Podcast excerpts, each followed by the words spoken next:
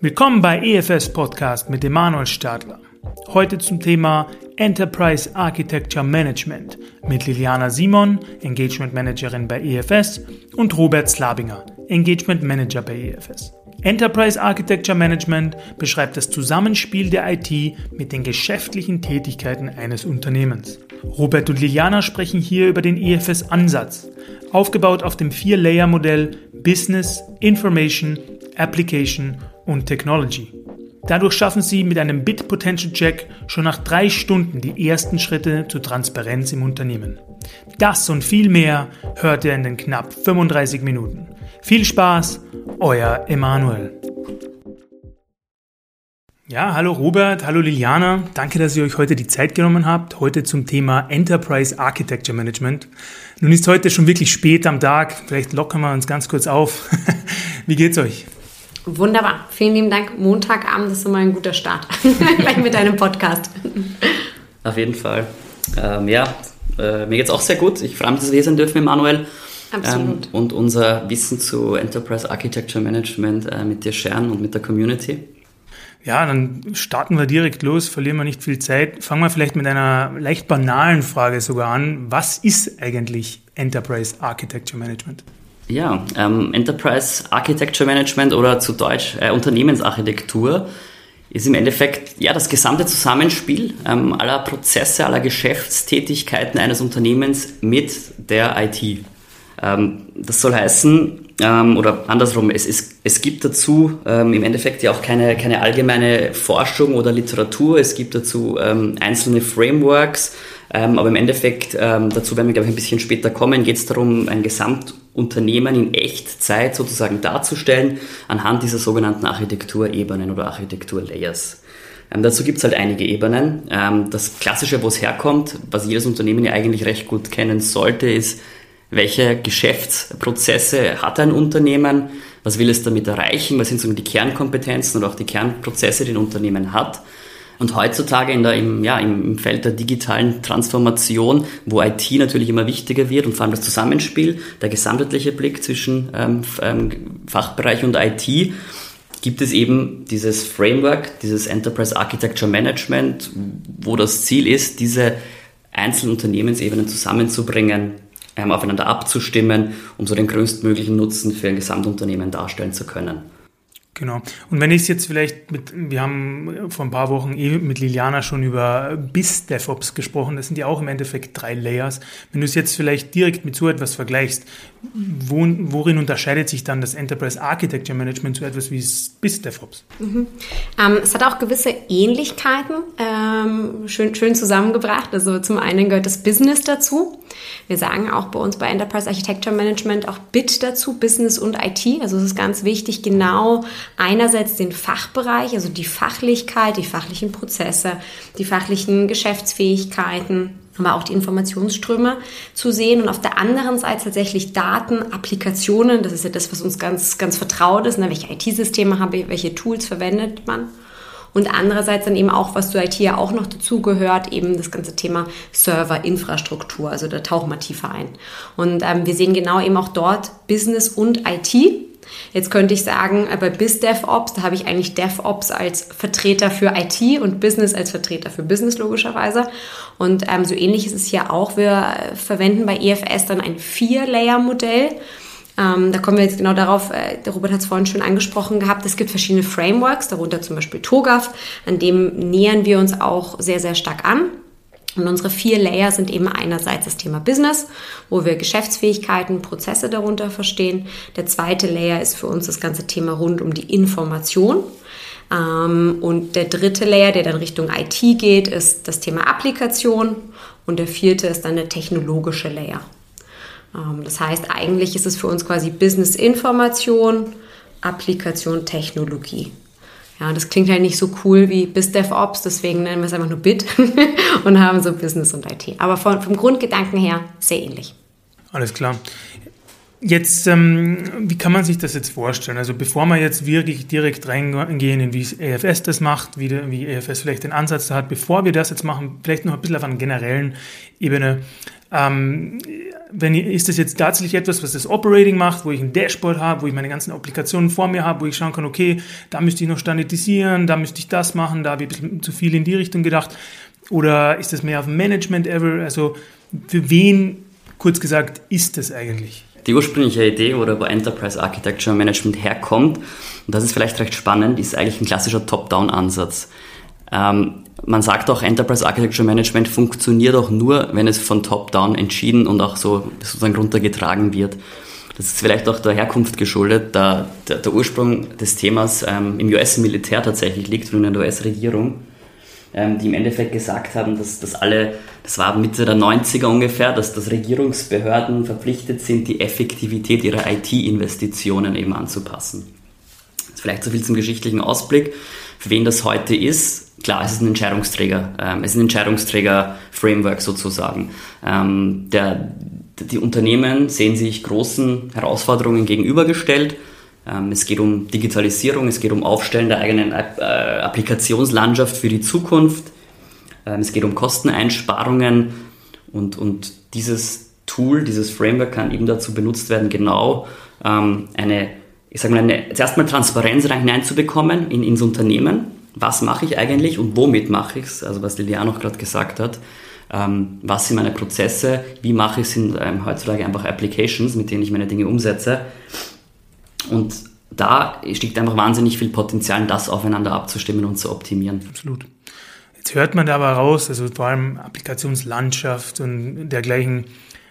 Das klingt für mich fast so, als wäre das nur für riesige Weltkonzerne, ne, die wirklich hundert bis tausende Applikationen in Betrieb haben und ja, vor lauter Prozesse nicht mehr wissen, wie sie eigentlich überhaupt zu einem äh, Endgerät bekommen oder was auch immer. Also ähm, ist das wirklich nur was für Konzerne?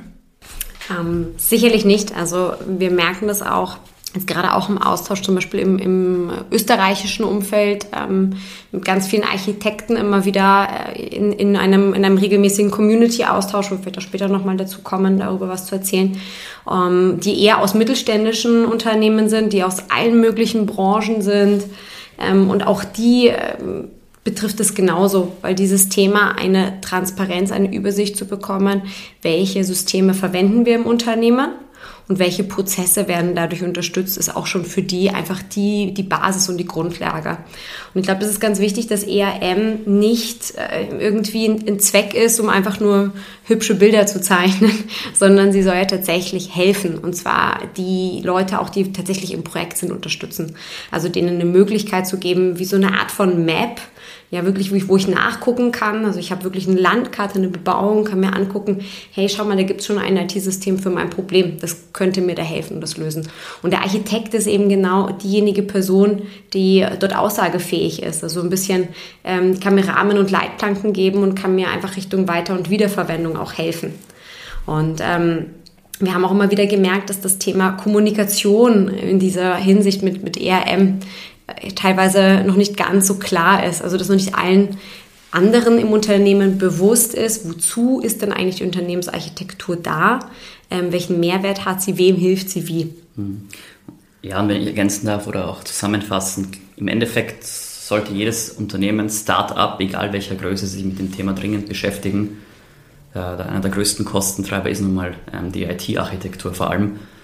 Was wir aber natürlich erleben in der Realität ist, dass große Unternehmen seit Jahrzehnten ihre Architektur, ihre IT-Architekturlösungen haben. Ähm, da gibt es riesige Systems, da gibt Konglomerate, Systemkonglomerate, da gibt es einzelne Silos in einzelnen Abteilungen und in der Realität ist es so, dass wir im ersten Schritt tatsächlich meistens mal Transparenz schaffen müssen und aufräumen ähm, und erstmal so ein Ist-Bild zu haben, was ist denn überhaupt gerade los, was, wie sieht denn das Unternehmen aus, wie ist denn die aktuelle Architektur. Ähm, Schöner wäre es natürlich gleich ähm, zu beginnen von, von klein auf, wenn man ein Startup macht, sich genau damit auseinanderzusetzen, was ist eigentlich mein Produkt, was sind meine Businessprozesse und was ist die passende IT-Lösung dazu. Ja, nur die meisten Startup-Gründer werden wahrscheinlich erstmal mit dem Kopf durch die Wand, Disruption, wir wollen was bewegen. Schon klar, dass äh, vielleicht dann sowas wie Enterprise Architecture Management auch mal zu kurz kommt. Ja, Und gleichzeitig haben wir auch da eben Beispiele bei Unternehmen, die wir begleiten, die zum Beispiel eher auf einem Greenfield-Ansatz aufgebaut worden sind, wo man sich das jetzt im Nachhinein ähm, anschaut und sich eben genau überlegt, okay, welche IT-Systeme sind denn da jetzt halt irgendwie schon gewachsen? Äh, auch die sind dann zwar historisch gewachsen, zwar nicht von so einer langen Zeit, aber trotzdem sind sie da. Und dann das Ganze aufzubauen ähm, und, und sich anzuschauen, was ist das Zielbild, was ist das Ist-Bild. Also genau diese zwei ja. Sichten und damit ja auch, was ist das Gap und was resultieren daraus für Projekte, für Maßnahmen. Ähm, und da ist die Unternehmensarchitektur eben genau die unterstützende Disziplin. Es ist im Endeffekt der fundamentale Use Case, der am, einfachen, am einfachsten greifbar ist ähm, und am sinnvollsten ist eben dieses Thema Application Rationalization. Und das Ganze, wie du gesagt hast, Liliana, wenn, wenn, wenn ich zwei Unternehmen merge, wenn ich zwei IT-Abteilungen zu einer mache, ähm, wenn ich mich für die Zukunft moderner aufstelle, dann hilft eben Enterprise Architecture Management tatsächlich, um einen Ist-Stand, einen schönen Sinn zu bekommen und auch einen Zielstand irgendwie dann zu entwickeln. Ja, nur vielleicht für unsere Hörer, was genau ist Application Rationalization? Ist im Endeffekt einer der, der, der klassischen äh, Vorteile, die man hat, also Rationalisierung von Applikationen, Wegrationalisierung ähm, man findet immer öfter, dass gerade jetzt wieder auf, auf, große Konzerne denke, ähm, vielleicht auch mit mehr, mit mehr Standorten oder auch mit mehr Marken, dass jeder Standort, jede Marke oft für den ein und denselben Businessprozess ähm, ja, verschiedene Applikationen benutzt. Und äh, für jeden dieser einzelnen Applikationen gibt es einen Service und Support, da gibt es eine Weiterentwicklung, ähm, da gibt es Lizenzkosten, das sind halt wahnsinnige Kostentreiber, diese drei Themen. Ähm, Im Endeffekt, wenn ich eine Application ausphasen, äh, abschalten, ähm, sundownen ähm, kann, dann spare ich mir diese Kosten als Unternehmen. Ähm, wobei man auch gleich im selben hin, hinweisen muss, was, weil ich gesagt habe, die machen dieselben Prozesse. Ich glaube, da wird Liliana gleich mehr dazu sagen. Ähm, ist gar nicht so leicht, ein Riesenunternehmen zu sagen, ihr macht dasselbe. Da muss man auch ein gewisses Aggregationslevel finden, ähm, was eine gemeinsame Sprache, was heißt denn, ihr macht dasselbe wie wir in Prozessen. Genau, weil es ist ja auch nicht immer so, dass mehr IT-Systeme per se schlechter ist. Es kommt mhm. darauf an, was für IT-Systeme das sind. Weil klar, sonst kommen wir nämlich irgendwann in diese Denkweise von großen Monolithen. Also ein System, das irgendwie alles kann.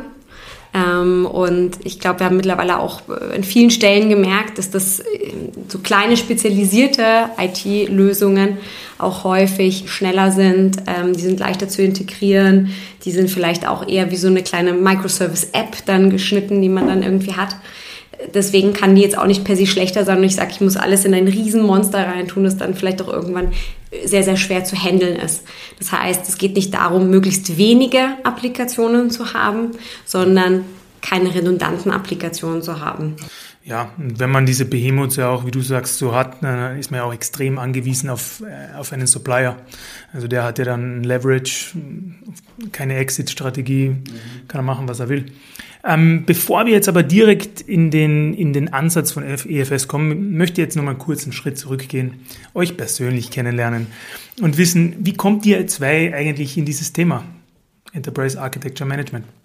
Ähm, das Ganze hat vor vielen Jahren angefangen mit dem ganzen Thema Prozessaufnahmen. Ich glaube, es ist vielen von uns bekannt, dass man Prozesse aufnimmt an einem Unternehmen, um eben auch die zu dokumentieren, auch Richtung zum Beispiel Wissensmanagement, auch Richtung Harmonisierung, also wenn einfach mehrere verschiedene Marken, verschiedene Abteilungen, ähm, verschiedene Parteien, Rollen zusammenarbeiten, da eine Klärung zu haben, wer macht eigentlich wann was. Ähm, und damit haben wir eigentlich gestartet, haben dort Prozesse aufgenommen in Werken, in, in Prozessabschnitten, in ähm, verschiedenen Abteilungen und Marken und haben uns dann angeschaut, wie kann man die miteinander zusammenbringen. Ähm, da war für uns ganz wichtig, eben herauszufinden, wo sind die Übergabepunkte zwischen zwei Rollen zum Beispiel und da gemeinsam in eine Diskussion zu gehen. Und da war es eben auch wichtig für einen sozusagen für, für eine Transparenz eben auch zu sorgen Richtung Prozesse.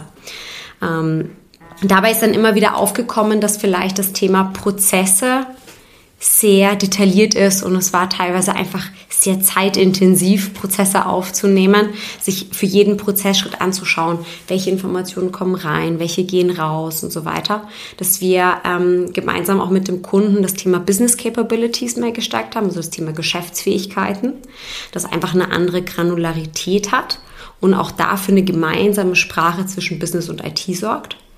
Ähm, und dann war so ein bisschen der dritte Punkt das ganze Thema Applikationslandschaften, dass wir mehr geholt worden sind Richtung ähm, IT-Bebauung, also da eine Landschaft zu haben oder eine Übersicht zu haben, welche Applikationen sind denn in welchen Bereichen, Abteilungen, für welche Fähigkeiten im Einsatz.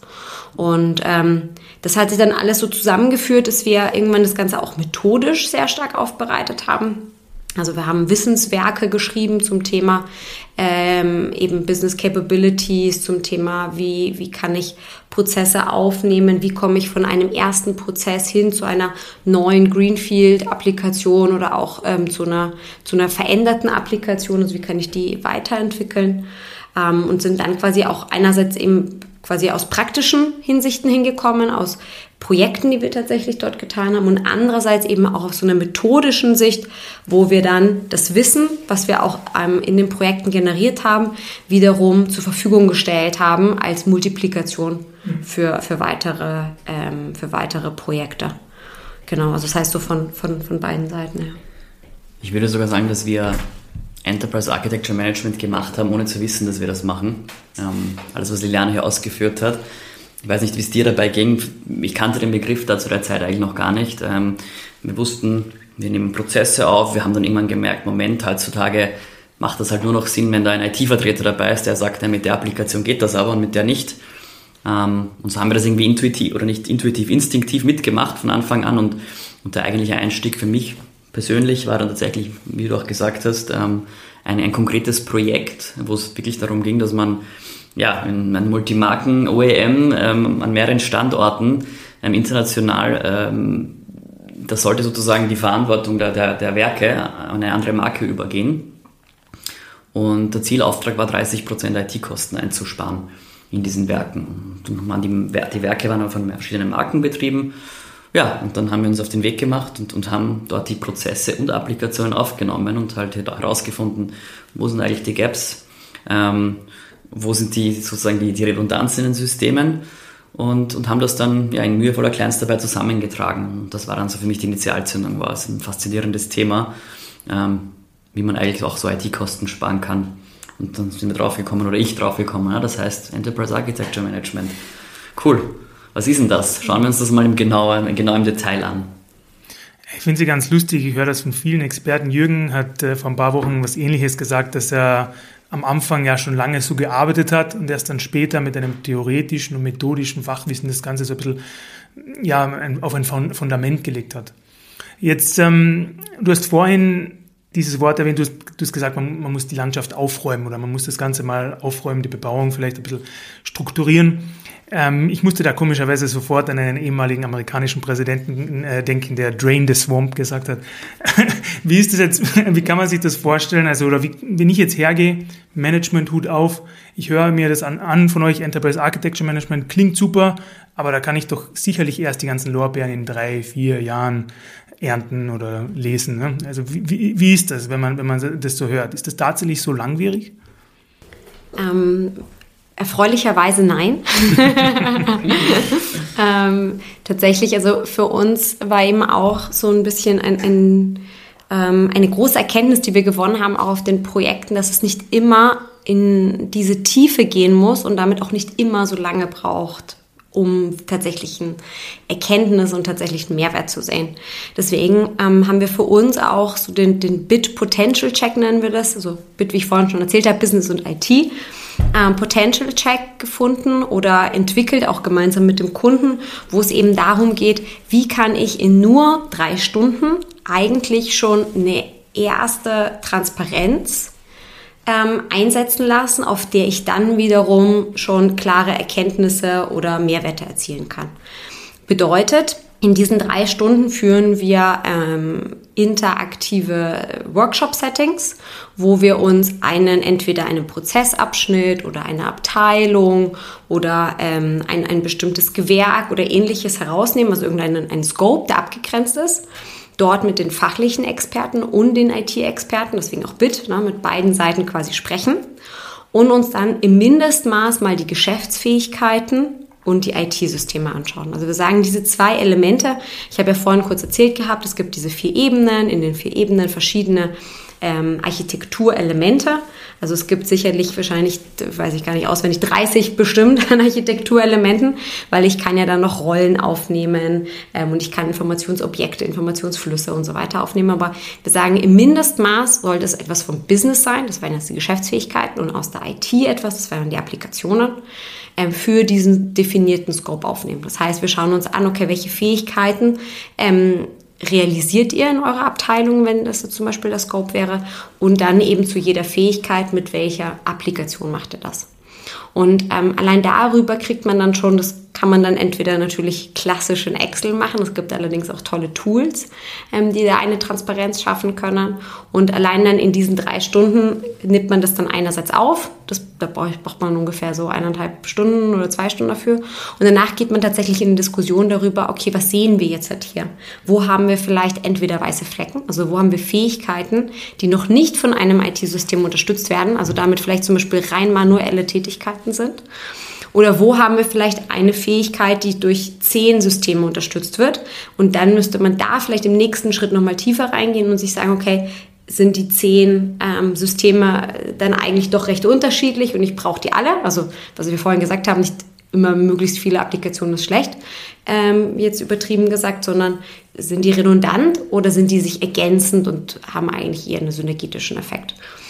Das heißt, unser Ansatz ist, und das haben wir jetzt auch schon bei vielen Kunden gemacht, innerhalb von drei Stunden je Scope, ja, also nicht für ein ganzes Unternehmen, aber je Scope ähm, kann ich da schon tatsächlich einen Mehrwert erzielen. Und wir gehen da auch immer raus mit einer Liste, wo wir wirklich sagen, schaut mal, das sind jetzt die Bedarfe, die wir sehen, das sind die ganz klaren nächsten Schritte. Hier und da haben wir das Gefühl, dass da eine Synergie rauszuholen ist. Und dann muss ich auch nur noch dort in die Tiefe gehen und nicht mehr überall. Genau, also man spricht auch im ersten Schritt bei der also das, der erste Step sozusagen ist die, die Aufnahme und Schaffung der Transparenz, ähm, indem ich sozusagen modelliere.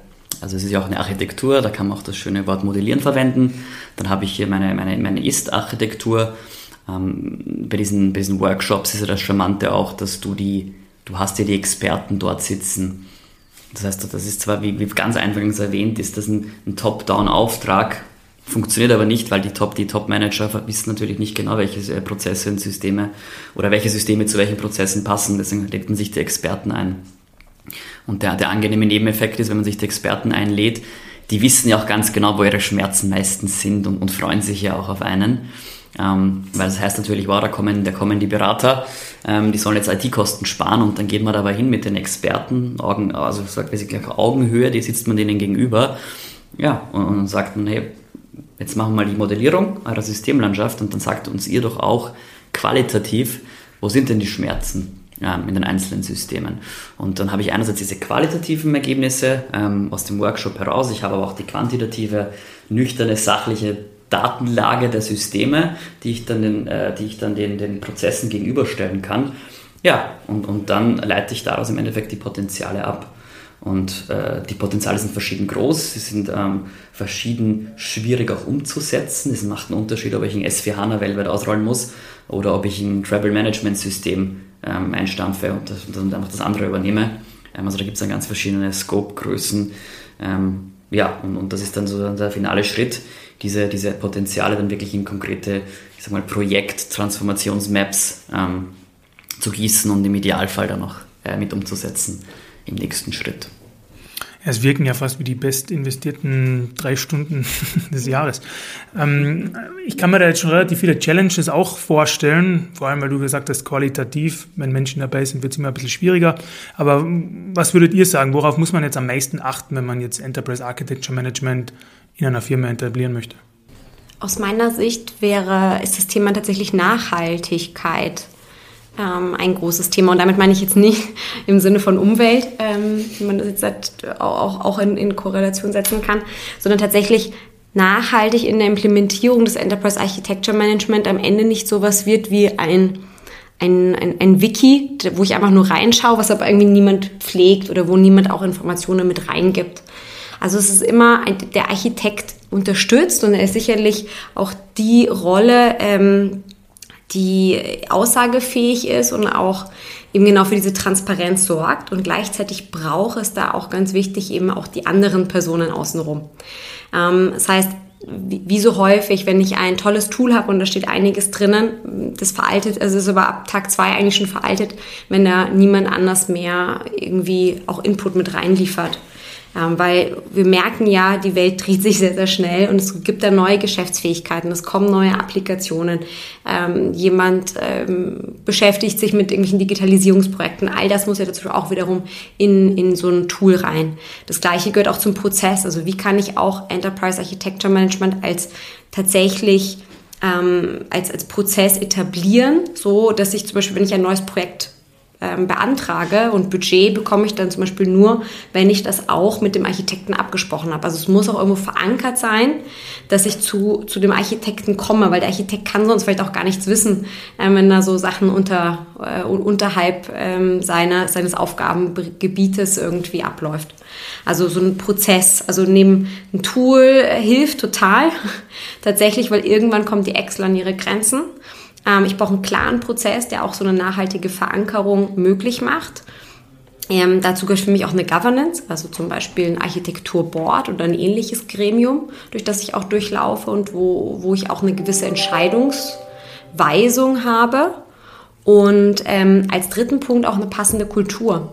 Also, dass die Leute auch diese Transparenz auch zulassen ähm, weil natürlich auch das wiederum, das, das bedeutet viel Klarheit und Offenheit, aber gleichzeitig vielleicht kommen da auch historisch gewachsene Redundanzen zurück bei, bei Themen, äh, die einem vielleicht unangenehm sind oder die ich einfach die so ein bisschen mein, mein Baby geworden sind, dass ich gar nicht abschalten möchte, selbst wenn ich eigentlich gerade sehe, dass es vielleicht ähm, nicht wirklich vorteilhaft ist. Also deswegen würde ich sagen, eine nachhaltige Implementierung und es nicht so als One-Time-Effekt zu nutzen, indem ich Prozess, Methode, Tool und Kultur ähm, wirklich fördere und ähm, aktiv auch umsetze. Genau, und eben wie immer, wie immer glaube ich in all deinen Podcasts vermutlich einer der, der Main Driver, Veränderungsprozesse Veränderungsprozesse, Transformation, das ist etwas, was, äh, was mit Menschen zu tun hat, auch. Ähm, und das ist natürlich eigentlich immer die größte Herausforderung. Könnt ihr mir da auch vielleicht schon auch konkrete Beispiele nennen, wo, also jetzt ohne Namen zu nennen und ohne zu, zu spezifisch zu werden, aber wo ihr das auch schon durchgeführt habt, vielleicht auch sogar erfolgreich durchgeführt habt? Ja, ähm, wir haben im, im Automotive-Bereich ähm, tatsächlich bei ähm, bei, bei, sehr großen internationalen OEMs an, an, verschiedenen Stellen eigentlich schon das Tool zum, zum, also nicht das Tool, sondern die Methode zum Einsatz gebracht, ähm, weil wir sie auch ein bisschen, wie wir es eingangs erwähnt haben, auch mitentwickelt haben mit dem Kunden dort zusammen. Das, das war dann einerseits in, in, ähm, in klassisch in, im Kontext Digitalisierung der, der Produktion oder der Produktionsplanung im Endeffekt, wo wir in den verschiedenen Gewerken ähm, der Produktionsplanung solche äh, Bit Potential Checks durchgeführt haben. Ähm, vor allem, da kann man, glaube ich, die internationalen Presswerke dieses OEMs ähm, in den Topf werfen, ohne zu viel zu verraten. Gleichzeitig dann hatten wir auch so internationale Merger-Projekte oder ähm, wie wir, wie wir angesprochen haben, wo es da wirklich darum ging, drei IT, äh, drei IT-Landschaften aus drei Fabriken sollen mehr oder weniger zu einer werden. Ähm, oder aber auch bei anderen OEMs wo es dann wirklich dazu geht, ähm, jetzt wo das gesamte Engineering sich im Digitalisierungsprozess ähm, befindet, da auch mal für Transparenz zu schauen, was sind eigentlich die, die Haupt-Business-Driver, was ich in Zukunft erreichen möchte. Ich möchte, klar, so wie alle, Alternative Fuel, Autonomous Driving ähm, und so weiter, ähm, diese ganzen Buzzwords muss ich umsetzen, dazu muss ich aber meine IT-Landschaft zeitgemäß aufstellen. Wie mache ich das? Hm, oder wo fange ich an? Gut, ich brauche mal Transparenz und schaue, wie schaut meine jetzige IT-Landschaft eigentlich auch aus. Ich glaube, was das vielleicht alles zusammenhält, ist tatsächlich die, die gemeinsame Sprache. Also, dass wir Business und IT zusammenbringen und eben genau schauen, dass da entweder haben wir mehr in der Ist-Situation gearbeitet, Richtung Transparenz. Bei anderen Projekten ging es dann mehr um die Soll-Ableitung, also wie sieht so die Bebauung der Zukunft aus, wie können wir uns da aufstellen. Und bei anderen ähm, Projekten haben wir wiederum genau diese, diese, diese Maßnahmen und diese Gaps, die sich dazwischen befinden, begleitet. Also das heißt, wir haben dann auch so eine Transformationsroadmap aufgestellt und haben genau geschaut, okay, alles, was da jetzt rauspurzelt sozusagen, ähm, das dann auch wirklich in die Umsetzung operativ zu bringen. Und ganz konkret oder so konkret es eben geht, ähm, sind das dann, äh, waren das dann einerseits eben ein, ein, ein Truckhersteller, wo wir das schon gemacht haben im Süden ähm, der Republik, sozusagen und auch schon ähm, in Indien ähm, haben wir da ein größeres Projekt gemacht, wo es dann eben um Harmonisierung von IT-Landschaften geht in verschiedenen Werken oder eben ursprünglich kommend eben im Norden beim großen Pkw-Hersteller. Ja. Jetzt hast du auch angesprochen, und ich habe nur einen kleinen Blick auch auf die Zeit. Ähm, du hattest vorhin ähm, über die Community gesprochen. Und äh, es ist wie andere Themen, die wir in dem Podcast bereits ähm, besprochen hatten, Agilität, DevOps, auch äh, Enterprise Architecture Management kein statisches Thema. Es entwickelt sich immer weiter. Jetzt mit einem Blick auf die Community und vielleicht schon einen anderen Blick in die Zukunft, was würdest du sagen oder wie würdest du sagen, entwickelt sich dieses Thema in den nächsten Jahren? Genau, also die ähm, ERM-Community ist eigentlich auch daraus gewachsen, dass ähm, es jetzt auch nicht kein, also Unternehmensarchitektur, wie wir jetzt eben schon erfahren haben, auch eine relativ neue Disziplin in dem Sinne ist und sie eigentlich in den letzten Jahren mehr und mehr äh, Relevanz und auch Stellenwert in den Unternehmen erhält. Und ähm, man ja da auch irgendwie nicht so am Ende sozusagen von den ganzen Methoden ist, sondern eben genau dieser praktische Austausch, ich sage immer so von Experten für Experten, total hilft, auf neue Erkenntnisse zu kommen und auch einfach auf sehr alltägliche Herausforderungen verschiedene Impulse zu bekommen. Deswegen ähm, sind wir auch Teil von einer ERM-Community, äh, jetzt vor allen Dingen in, in Wien, beziehungsweise auch im österreichischen Raum. Ähm, die, die trifft sich alle paar Monate. Bei Interesse gerne unserer EFS-Homepage folgen oder mir auch gerne äh, persönlich schreiben. Ähm, wir treffen uns und haben da eigentlich so einen sehr Use-Case-basierten ähm, Austausch. Das bedeutet, also jeder bringt ein paar Cases mit, Herausforderungen, die man aktuell im Alltag hat. Die priorisieren wir dann und gehen die dann methodisch strukturiert und moderiert gemeinsam durch. Und jeder geht eigentlich raus mit ganz konkreten Impulsen für den Alltag. Ähm, und da merken wir auch, wie eben verschiedene Themen immer wieder an, an Relevanz gewinnen in, in der Zeit. Und da war zum Beispiel jetzt ein Thema, mit dem wir uns letztens erst beschäftigt haben, das ganze Thema Kommunikation. Bisher ist ERM immer noch so ein bisschen ein Thema, was noch nicht so klar kommuniziert ist, was vielleicht noch nicht jedem bekannt oder bewusst ist. Ähm, wahrscheinlich auch mit dieser Neuheit in Relation gesetzt. Und da haben wir uns zum Beispiel Gedanken gemacht, was wäre eine Kommunikationsstrategie oder eine Art und Weise, wie könnte ich das in ganz kurzer Form meinem, äh, meinem Vorgesetzten erzählen, wie kann das Unternehmen das nach außen ausstrahlen, wie kann ich das allerdings auch irgendwelchen meinen Kollegen oder Kolleginnen auch irgendwie mitgeben. Da haben wir uns zum Beispiel damit beschäftigt und da gibt es ganz verschiedene Fragestellungen, die einfach in der operativen aufkommen. Ähm, was wir uns auch äh, jetzt noch sehr stark ähm, auseinandersetzen, ist das Thema der Tool-Auswahl. Aber ich vorhin schon gesagt habe, irgendwann kommt so eine Excel-Liste an, an ihre Grenzen und da gibt es einige Tools und da haben wir auch eine Kooperation mit ähm, LinaX ähm, als, als erster österreichischer ähm, Partner, ähm, wo wir mit LinaX gemeinsam eben genau diese Bebauung dann auch abbilden und da auch sehr, sehr viele Auswertungsmöglichkeiten haben. Das ist vielleicht so Teil der Frage Richtung Community und was sich sonst so bewegt. Mhm. Ähm, da wird es auch in der nächsten Zeit auch einiges geben, auch an Vorträgen und ähnlichem. Wir freuen uns da über jeden ähm, Interessenten, ähm, auch gerne da in den Austausch treten und ansonsten einfach unserer ähm, LinkedIn-Seite folgen. Da sieht man auch immer wieder, welche Vorträge da sind. Ich glaube, das sind auch interessante Informationen. Auch gerade zu unserer Tonspur, vielleicht auch noch ein bisschen Folien, mhm. den einen oder anderen äh, Screenshot, wie das Ganze dann aussehen könnte und Use Cases und, und Praxisfälle, die wir da auch haben, die das vielleicht nochmal zusätzlich greifbar machen. Richtung Trends. Ja, was mich, also wir können natürlich gerne noch über Trends reden, aber wir brauchen ja natürlich auch noch äh, Stoff fürs nächste Mal. Was mich echt noch interessieren würde, du hattest gerade noch gesagt, dass ihr konkrete Impulse mit heimnehmt aus der Community, die ihr in den Alltag mitnehmen könnt. Vielleicht als kleine Belohnung für diejenigen Hörer, die es bis zum Ende durchgeschafft haben. Was wäre denn so ein Impuls, was man sich heute mitnehmen kann und man tatsächlich auch schon etablieren könnte vielleicht? Ja, also ich würde sagen, vielleicht kurz zusammengefasst drei Punkte aus den letzten, ich weiß nicht, 20 Minuten. Ähm, der eine Punkt ist, dass Business und IT untrennbar sind. Das heißt, es bringt nichts, wenn ich mir nur Business anschaue oder wenn ich mir nur IT anschaue, sondern genau, ich brauche dieses Bit. Also das ist wie so eine DNA, die miteinander verflochten ist, dass das einfach ganz, ganz essentiell ist, ähm, beide Ebenen aufzunehmen und auch beide Ebenen in der Architektur zu analysieren. Der zweite Punkt ist, glaube ich, dass die für uns war ein großer Erkenntnis, dass Business Capabilities tatsächlich eine gemeinsame Sprache schaffen.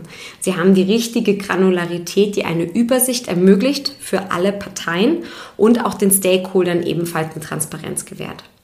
Und ähm, die dritte Erkenntnis, die ich auch mitgenommen habe, auch aus dem Austausch in der Community, ähm, die ich auch noch gerne mitgeben möchte, ist, dass klare Methoden und Strukturen helfen, ähm, weil sie bringen einfach Schnelligkeit. Bedeutet, ähm, wenn ich einfach weiß, was ist die Struktur, wie ist die Unternehmensarchitektur strukturiert, welche Rollen gibt es dort, wie ist das in der Governance verankert, wie läuft so ein Bit Potential Checkup, warum mache ich das? Das ermöglicht einfach auch effiziente Ergebnisse, wenn ich da eine gute Vorbereitung habe und da auch in der Kommunikation sehr klar sein kann. Genau. Ich glaube, unser EFS-Ansatz baut ja auch wirklich auf diese drei Impulse stark auf. Ähm, ja, du hast bereits kurz den Teaser fürs nächste Mal erwähnt. Da werden wir uns äh, vermehrt um die Plattformen, auch vielleicht Lina X im Speziellen, ähm, beschäftigen. Jetzt bleibt nämlich nur mehr die letzte Frage übrig. Wie kann man euch zwei erreichen? Wie kann man mehr über die Community, vielleicht unseren ERM-Ansatz und über EFS im Allgemeinen erfahren? Ähm, vielleicht nur ganz kurz Richtung Community. Ähm, gerne sonst bei mir melden. Ähm, wir tun es auch mal über LinkedIn als Veranstaltung posten. Ähm, da kann jeder gerne dazukommen, der entweder schon selber in dem Thema Unternehmensarchitektur aktiv ist oder sich auch dafür einfach interessiert. Es ist ein sehr zwangloser, ähm, entspannter Austausch zwischen ähm, verschiedensten Architekten aus den verschiedenen Branchen und Unternehmen. Und der nächste Termin wird wahrscheinlich jetzt auch dann im Oktober roundabout ähm, stattfinden. Ansonsten natürlich sowieso immer gerne per E-Mail oder Telefon äh, dazu greifen oder bei uns im Office vorbeischauen auf einen Kaffee. Ähm, genau. Genau, also wir sind auch beide auf LinkedIn vertreten, ist auch auf der EFS-Website, ähm, gibt es einen eigenen Abschnitt in die Richtung, ähm, wo schon die ein oder andere ähm, detailliertere Ausführung noch drauf ist. Ähm, und zusätzlich, wenn das Thema auch noch sonst interessiert, auch was wir dazu schon sozusagen ähm, nach außen getragen haben, wo es vielleicht noch ein bisschen konkreter ist. Ähm, wir haben ähm, zwei Webinare gemacht, ähm, die kann man sich vermutlich ansehen. Hier der Link. Ja, genau. genau, und auch vielleicht auch noch als letzter Teaser. Es findet ja dann einmal im Jahr dieser gigantisch große EA Summit statt, den LinaX veranstaltet.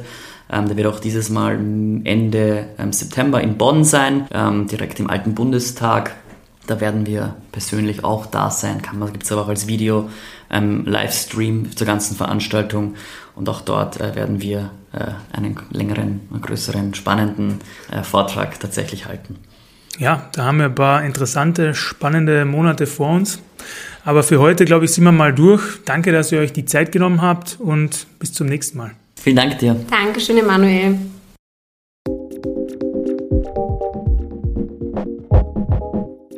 Dieser Stelle nochmal vielen herzlichen Dank an unsere Gesprächspartner oder Gesprächspartnerinnen und natürlich auch vielen Dank an euch, unsere Hörerinnen und Hörer. Wir freuen uns, dass ihr wieder eingeschaltet habt und hoffen, dass wir euch viele interessante und neue Einblicke vermitteln konnten.